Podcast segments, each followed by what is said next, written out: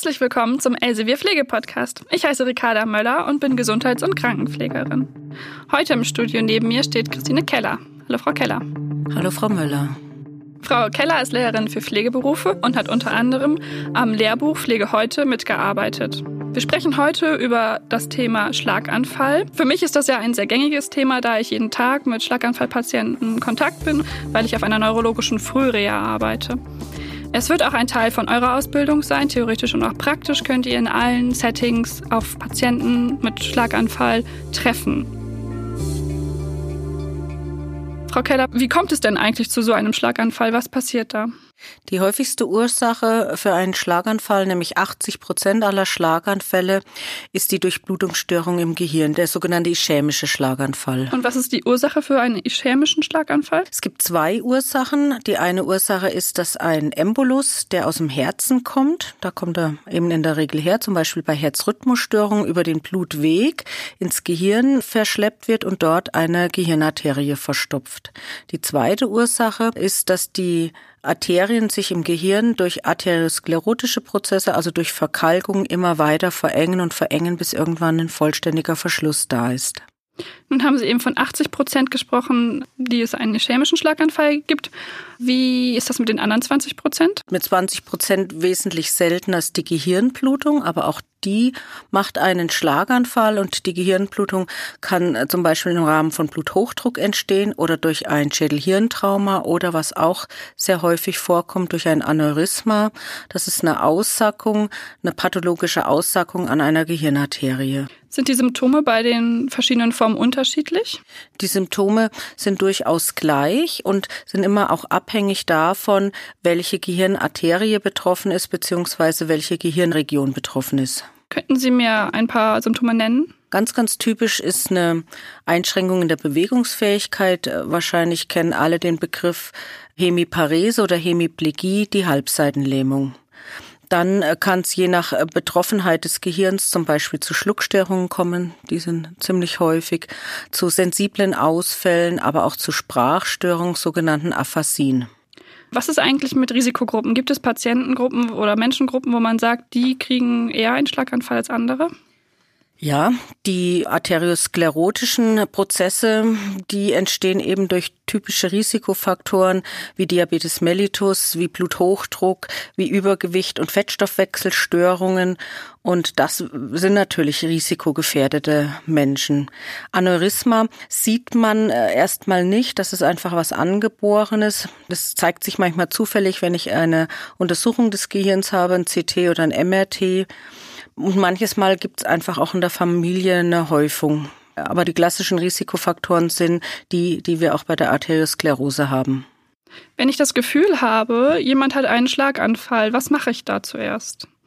Das Allerwichtigste ist, wenn sich solche typischen Symptome zeigen. Ich erinnere mich, dass ich mal zu einem Wundpatienten in der ambulanten Pflege gekommen bin und die Ehefrau mir die Türe öffnet und da hängt der Mundwinkel runter und der rechte Arm hängt so schlaff runter und sie musste sich auch anlehnen und dann habe ich sie angesprochen, dann habe ich sie kaum verstanden, weil die Sprache so verwaschen war, hatte ich sofort den Verdacht, dass sie einen Schlaganfall hatte und dann gilt es so schnell wie möglich zu reagieren. Der Betroffene muss so schnell wie möglich in eine Behandlung 112 am besten sagen Verdacht auf Schlaganfall.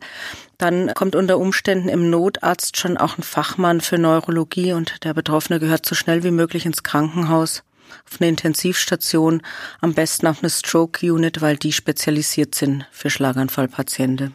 Warum ist es so wichtig, dass diese Frau so schnell ins Krankenhaus gekommen ist? Die Toleranz des äh, Gehirns auf Sauerstoffmangel ist ziemlich gering. Das heißt, wenn da eine Durchblutungsstörung da ist, dann muss sehr schnell dafür gesorgt werden, dass die Durchblutung wiederhergestellt wird. Damit die Folgeschäden so gering wie möglich sind und die Menschen hoffentlich noch irgendwo an Eigenständigkeit. Genau, weil je mehr Gehirngewebe untergeht, umso schwerer sind die Folgen, die sich daraus ergeben und umso langwieriger und schwieriger wird dann auch der Reha-Prozess. Nun haben wir also den Rettungswagen gerufen, die Menschen kommen ins Krankenhaus. Wie sieht denn jetzt die weitere Behandlung aus? Zuerst mal wird es darum gehen, das Leben zu sichern, also die vitalen Funktionen aufrecht zu erhalten. Das ist natürlich auch immer abhängig von der Schwere des Schlaganfalles. Also es gibt bei sehr schweren Schlaganfällen die Notwendigkeit, den Patienten auch zu beatmen, weil er selber nicht mehr atmet, äh, unter Umständen mit Medikamenten den Kreislauf aufrecht zu erhalten. Sauerstoffgabe ist eine wichtige Maßnahme, weil es liegt wahrscheinlich ein Sauerstoffmangel auch vor. Dann sind die auf Intensivstation, die Patienten, oder auf einer Stroke Unit. Wie sieht der weitere Verlauf aus, Frau Keller? Mit Beginn der Stabilisierung der vitalen Funktionen soll der Reha-Prozess starten, weil man weiß, je früher auch rehabilitative Maßnahmen beginnen, umso größer ist die Wahrscheinlichkeit, dass sich einfach neue Verbindungen zwischen den Neuronen ausbilden können und damit Funktionen auch wieder entstehen können. Nun sollen sich also wieder neue Funktionen ausbilden. Durch was passiert das denn? Also sind das Konzepte, die da umgesetzt werden oder Maßnahmen, die ergriffen werden? Erstmal ist es spannend, dass zu meiner Ausbildungszeit, da sagte man uns, Nervenzellen, die mal abgestorben sind, die kommen auch nicht wieder und die Funktionen sind einfach verloren. Heute weiß man, dass durch die sogenannte Neuroplastizität das eben nicht der Fall ist. Also Nervenzellen können sich regenerieren und es können also neue Verbindungen entstehen und damit auch wieder körperliche Funktionen kommen. Und dass das passieren kann, braucht der Betroffene natürlich Angebote. Und inzwischen haben sich viele Konzepte etabliert, die speziell auf diese Situation Schlaganfall positiv einwirken wollen. Es gibt zum Beispiel das Bobart-Konzept. Das ist ein sehr gängiges Konzept. Frau Keller, was steckt dahinter? Das Bobart-Konzept hat den Namen von den zwei Begründern, äh, Bertha und Kachel Bobart, die das schon vor vielen Jahren entwickelt haben. Seitdem ist es beständig weiterentwickelt. Und es ist ein Konzept, das eben für Schlaganfallpatienten entwickelt worden ist, aber auch für andere zentrale Hirnschädigungen funktioniert. Worauf wird denn da Wert gelegt bei diesem Konzept? Es geht vor allem darum, die normale Bewegungsfähigkeit wieder herzustellen. Also es geht nicht darum, dass die weniger betroffene Seite etwas kompensieren soll, sondern dass die stärker betroffene Seite, so spricht man die beiden Körperhälften an, dass die stärker betroffene Seite von Anfang an aktiv mit reingenommen wird, damit eben Funktionen wieder entstehen können. Also ich kenne das aus meinem Alltag, dass wir zum Beispiel, wenn ein Patient von uns mobilisiert wurde, am Waschbecken sitzt, eine Hemiplegie hat, wir den, den Waschlappen geben, damit sie sich das Gesicht waschen können. Und dann ziehe ich als Pflegende mit Hilfe der Patientin oder des Patienten den Waschlappen über die mehr betroffene Hand und gehe mit meiner Hand rein in den Waschlappen und führe vorsichtig die Hand zum Gesicht, damit er sich wieder waschen kann. Ist das zum Beispiel Bobat oder ist das was anderes? Ja, das macht Bobart auch, aber das macht auch das Affolter-Konzept, die in Alltagshandlungen geführte Bewegungen macht. Also das wäre ein zweites Modell, was da wunderbar mitgeht. Bei Bobart geht es zunächst darum, auch den Muskeltonus zu normalisieren. Wir haben anfangs häufig einen niedrigen Muskeltonus, eine hypotone Muskulatur, also eine schlaffe Muskellähmung und in der Folge verändert sich der Muskeltonus hin zu spastisch und hyperton und sowohl schlaff wie hoher Muskeltonus machen natürlich Bewegung nicht möglich. Also am Anfang sehe ich das daran, dass jemand den Arm zum Beispiel hängen lässt und später entwickelt sich daraus eine Spastik. Das heißt, die Ellenbeuge ist ganz stark angespannt und man kann diese gar nicht mehr richtig lockern. Genau. Und dieser schlaffe Muskeltonus, der betrifft manchmal den ganzen Rumpf. Das heißt, wenn ich jemand an den Bettrand sitze, dann würde der gar nicht den Muskeltonus haben, um überhaupt stabil zu sitzen. Und dieser hohe Tonus, richtig haben Sie gesagt, der führt häufig dann auch zu einer Kontrakturengefahr, macht auch Muskelschmerzen. Und da geht es drum über spezielle Lagerungen. Das ist vornehmlich Bobart, Lagerungen auf der stärker betroffenen Seite, auf der weniger starken betroffenen Seite, spezielle Sitzpositionen, den Muskeltonus zu normalisieren. Nun hatten wir also auch schon über ein anderes Konzept gesprochen. Gibt es noch weitere Konzepte neben dem Bobart-Konzept? Es gibt ein Konzept, das speziell auch den Mund und die Schluckstörung im Fokus hat, nämlich FOTT. Wofür steht denn FOTT? Steht für Faszio-orale Trakttherapie und wurde von Kay Coombs entwickelt. Und das ist auch eine Bubat-Therapeutin, die eben den großen Fokus auf Schluckstörungen und Gesicht und Mund legt. Gibt es noch weitere Konzepte? Mhm. Ein weiteres Konzept ist Lin. Lin steht für Lagerung in Neutralstellung.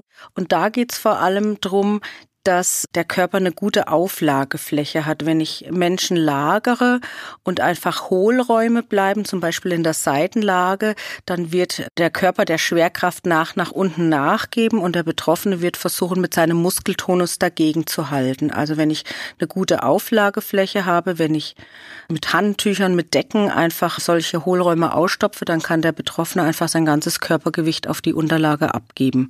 Auch ein Konzept, was wunderbar in Verbindung mit Geht. Jetzt gibt es neben Lin, Bobat und FOTT auch noch die basale Stimulation als Konzept. Was bedeutet die basale Stimulation, Frau Keller? Basale Stimulation ist ein Konzept, was für wahrnehmungsgestörte Menschen entwickelt wurde. Wahrnehmung ist zum einen kognitive Wahrnehmung, aber es ist natürlich auch sensible Wahrnehmung, den Körper spüren. Und der Schlaganfallpatient hat häufig auch mit seiner Halbseitenlähmung auf dieser stärker betroffenen Seite weniger Sensibilität.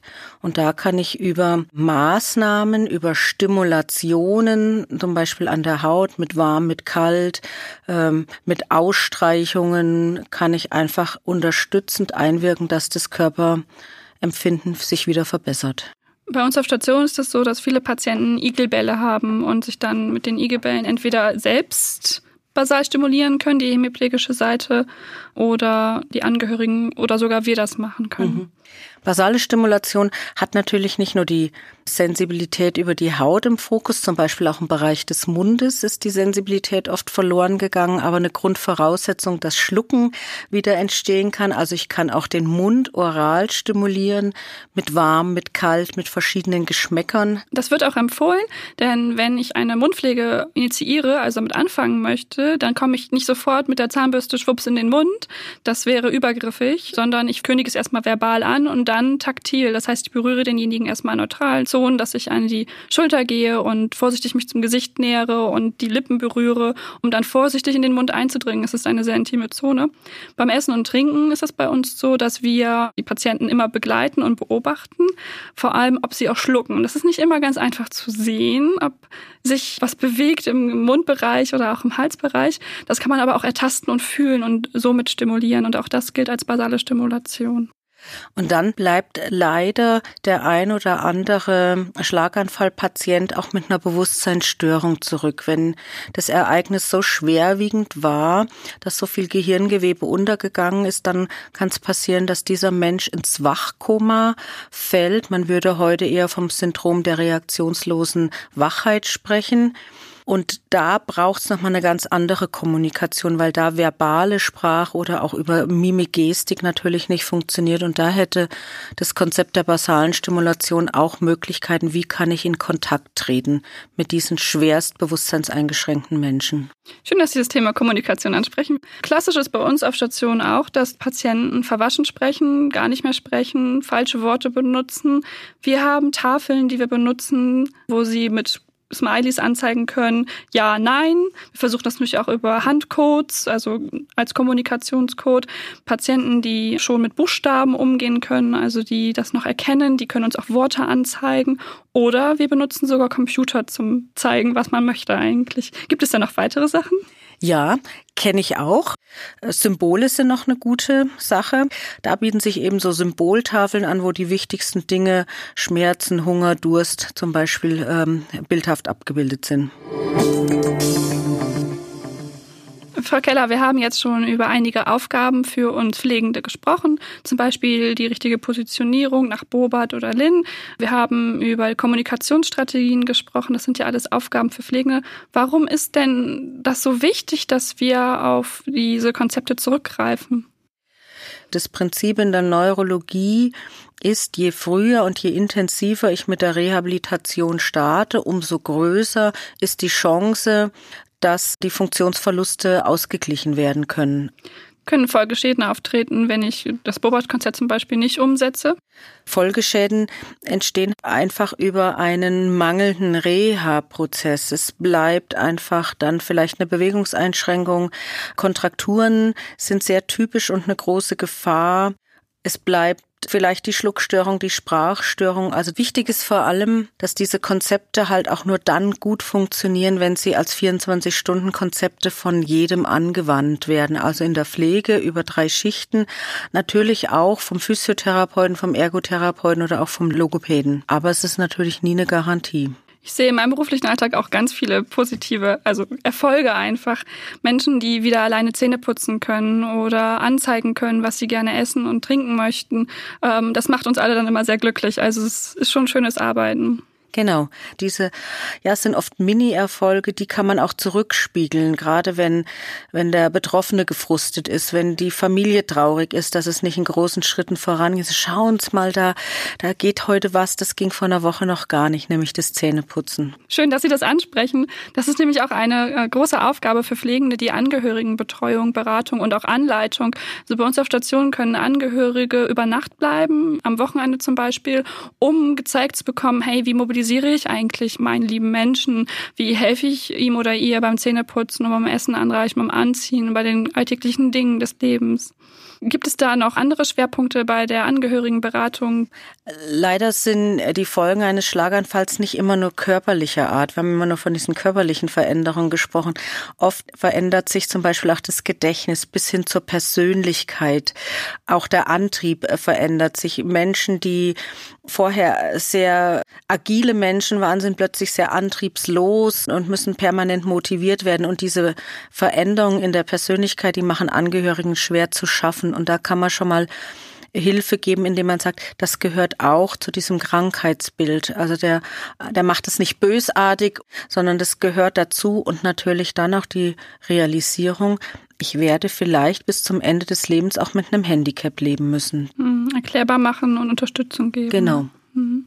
Frau Keller, vielen Dank, dass Sie heute hier gewesen sind. Wir haben jetzt ganz viel über die pflegetherapeutischen Maßnahmen gesprochen, Konzepte besprochen. Es gibt natürlich auch ganz wichtig die medizinische Behandlung.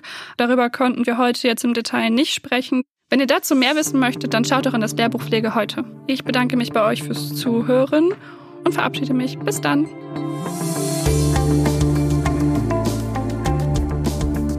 Alle Themen nochmal zum Nachlesen in Pflege heute und Pflegen aus dem Elsevier Verlag. Habt ihr Fragen? Schreibt sie uns an pflegepodcast.elsevier.com. Einen Überblick der Themen, die wir im Podcast behandeln, findet ihr außerdem auf elsevierpflegepodcast.de. Eine Produktion von Ikone Media im Auftrag der Elsevier GmbH.